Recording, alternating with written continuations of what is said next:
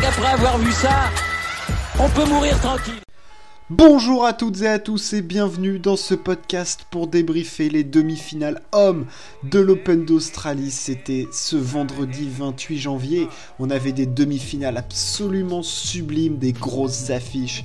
La première entre Nadal et Berrettini, un remake de l'US Open 2019 et dans l'autre, les deux ennemis, les deux frères euh, qui se détestent, les frères ennemis, Tsitsipas, Medvedev, tout se jouait sur la Rod Laver Arena, Nadal Berrettini en journée, le Tsitsipas Medvedev en soirée, et on a eu du feu d'artifice. Alors, un petit peu euh, différemment, mais on a quand même eu des très très beaux moments. La finale de l'Open d'Australie sera Nadal face à Medvedev, Medvedev, remake complet de l'US Open 2019 où Nadal avait battu Berrettini.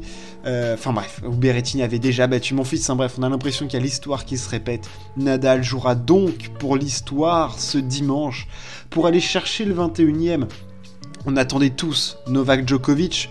On pensait que c'était, ça allait être lui qui était le plus à même de jouer ça, sachant qu'en plus Nadal était complètement pas perdu pour le tennis, mais il était pas du tout attendu à ce niveau-là, à ce moment-là de la saison. Bref, l'Espagnol est fou, mais on va y revenir tout de suite. En débriefant son match face à Berrettini, Nadal a écrasé, enfin, non, pas écrasé, il a battu Berrettini en 4-7, 6-3, 6-2, 3-6, 6-3.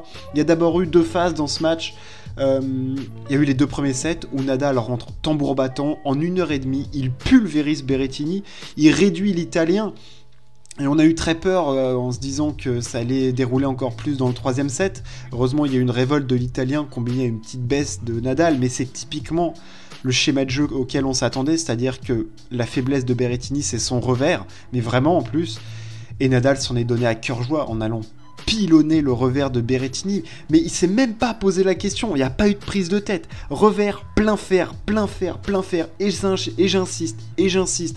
Des balles lourdes, en plus il avait une super longueur de balle Nadal, donc il s'est régalé sur Berrettini qui mais qui craquait au bout d'un moment, il pouvait pas, alors soit il sliceait, soit il faisait la faute, soit ça allait dans le filet.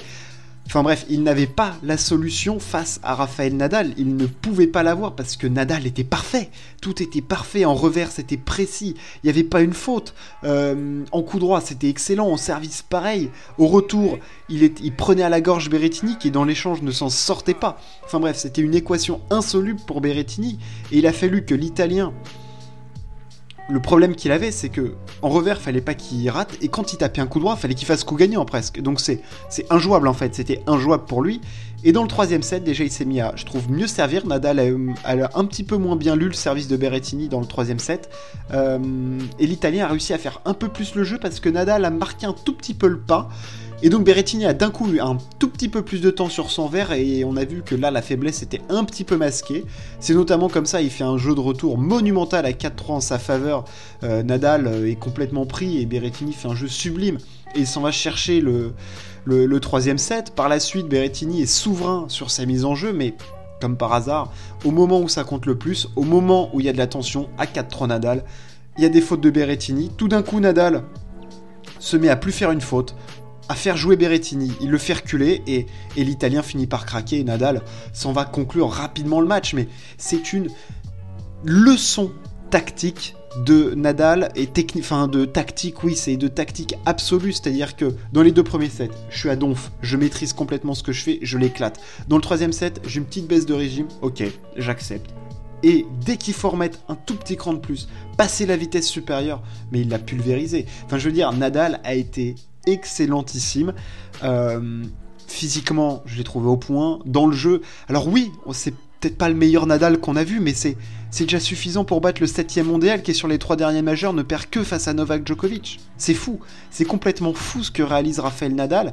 Il est invaincu depuis qu'il est revenu à la compétition. 9 matchs, 9 victoires, alors oui c'est qu'un 250, mais putain c'est improbable. Il a le scaphoïde pété, euh, il a pas joué pendant 5 mois, il a 35 ans et il mate la jeune génération. Bah, c'est juste incroyable. C'est juste incroyable. Il va donc jouer pour l'histoire et cette 29e finale de Grand Chelem. Je ferai une preview demain, donc je vais pas trop en dire. Là, c'est vraiment le débrief des matchs. Il jouera une 29e euh, finale de Grand Chelem. Il jouera pour le 21e. Le fameux 21e. Enfin, les chiffres sont, sont, sont aberrants. Enfin, je veux dire, on ne se rend même plus compte de ce que ça représente. Mais, Nadal est exceptionnel. Sixième finale à l'Open d'Australie, le grand chelem où il a le plus de déboires, on le sait. Euh, ce match en 5-7 perdu en 2012 face à Djokovic, euh, les 3-7 qu'il prend en 2019, les 5-7 face à Federer alors qu'il a le break. Euh, en 2014, il se blesse au dos. Enfin bref, il faut pas oublier que sa première finale ici, c'était en 2009. enfin, je veux dire, c'est, ahurissant ce qu'a fait Nadal et c'est magnifique de le voir là. C'est, c'est un accomplissement énorme pour l'Espagnol qui jouera pour l'histoire dimanche face à Daniil Medvedev. Daniel Medvedev, on a attendu son duel face à Tsitsipas. Euh, Tsitsipas qui montait en régime en cette fin de tournoi. Euh, le grec qui, euh, qui avait des problèmes en début de tournoi, c'était pas du tout réglé en revers, service, il faisait beaucoup de fautes. Tout est rentré dans l'ordre à partir de son match face à Taylor Fritz. Il a été excellent face à Sinner. Et on a eu deux premiers sets de très très haute facture euh, face à Medvedev. Les deux joueurs étant souverains derrière leur service. Hein. Très peu de points de perdu au service euh, chez les deux, c'était vraiment excellent, c'est-à-dire qu'il y avait tout de suite de la prise d'initiative. Medvedev, dans son style, plutôt défensif, mais dès qu'il y a une ouverture, bam il, y allait, et, Tsitsipas, qui lui trouvait des zones absolument terribles, croisé, qui créait du jeu, qui montait à la volée, enfin je veux dire, il a fait des volets magnifiques, euh, Stefanos Tsitsipas, tout en attaquant, en essayant de bousculer Medvedev, en lui trouvant des zones, et jusqu'à ce craquage de Medvedev, parce qu'il faut en parler, c'est-à-dire que oui, Medvedev s'en sort dans le tie-break, alors qu'il est mené 4-1, il le gagne 7-5, euh, en perdant que 2 points sur sa mise en jeu, sur sa première balle. What the fuck? Énorme Daniel Medvedev. La réplique de Tsitsipas dans le deuxième set, qui ne lâche rien, qui break d'entrée, qui se fait débreaker, mais qui rebreak pour gagner 6-4. Et ce craquage de Daniel Medvedev, on le sait, quand il était jeune, il craquait souvent, il pétait des plombs, il a pété un plomb sur l'arbitre.